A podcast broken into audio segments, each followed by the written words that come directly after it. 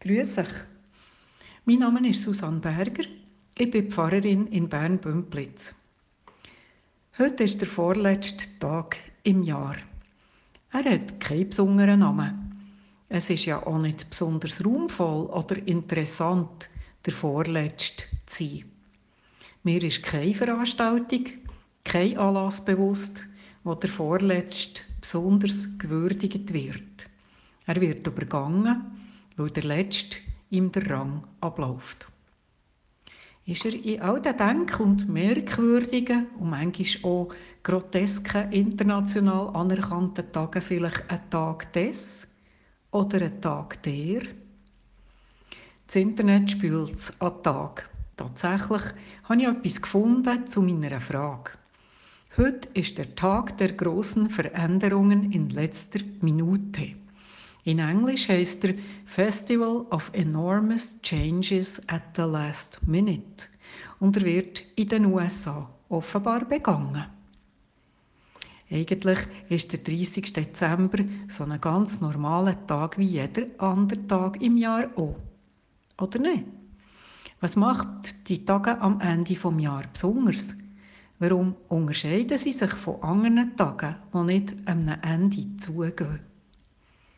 Ende rufen nach Anfang. Und darum haben wir Menschen wahrscheinlich das Bedürfnis, uns, wenn schon auf ein Ende, auch auf einen Anfang können einzustellen. Wir denken und handeln und sind in Zyklen. Ein grosser und bestimmender Zyklus sind die Jahreszeiten. Vielleicht sind wir uns gar nicht so bewusst, wie sie auf unser Dasein wirken und unser Dasein mitbestimmen. Wir merken es erst, wenn es im April schon so heiß wird wie im Sommer, wenn es im Mai in den Niederungen noch schneit oder Schnee im Herbst auf die noch voll Blätter behangenen Bäume geht, so dass die Zweige ab der Last brechen und wir dafür im Dezember im T-Shirt raus können. Ich denke noch an andere Zyklen, Geburtstage zum Beispiel, wo die Zehnerzahl wechselt und darum schon ein Zeitchen im Voraus zu Krisen führen können. Jubiläen in der Ehe, in der Unternehmung, im Durchhalten von guten Vorsätzen, an der Zyklus der Frau, die eng an Werden und Vergehen gebunden ist, an das Werden und Vergehen in der Natur. Das Ende feiern wir weniger als der Anfang.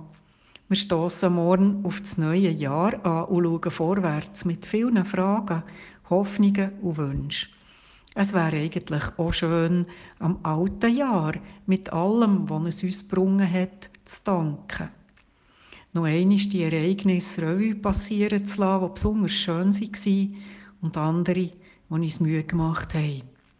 An dem allem sind wir gewachsen. Alles hat seine Spuren hinterlassen. Die Tage habe ich im Fernsehen eine Dokumentation gesehen.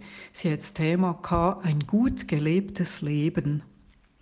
Alten Menschen ist die Frage gestellt worden, was es brauche, um im hohen Alter zufrieden auf sein Leben zurückzuschauen. Die Botschaft, die ich mitgenommen habe, ist im Grunde ganz einfach. Sich gern haben. Sich jeden Tag an etwas zu freuen.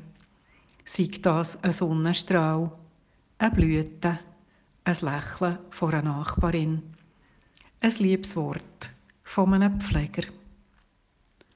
Wenn heute also der Tag der großen Veränderungen in letzter Minute ist, dann wäre doch heute die Gelegenheit, zurückzuschauen und dankbar auf all das zu schauen, was wir haben dürfen erfahren Und sich gleichzeitig vorzunehmen, es diesen betagten Menschen nachzumachen.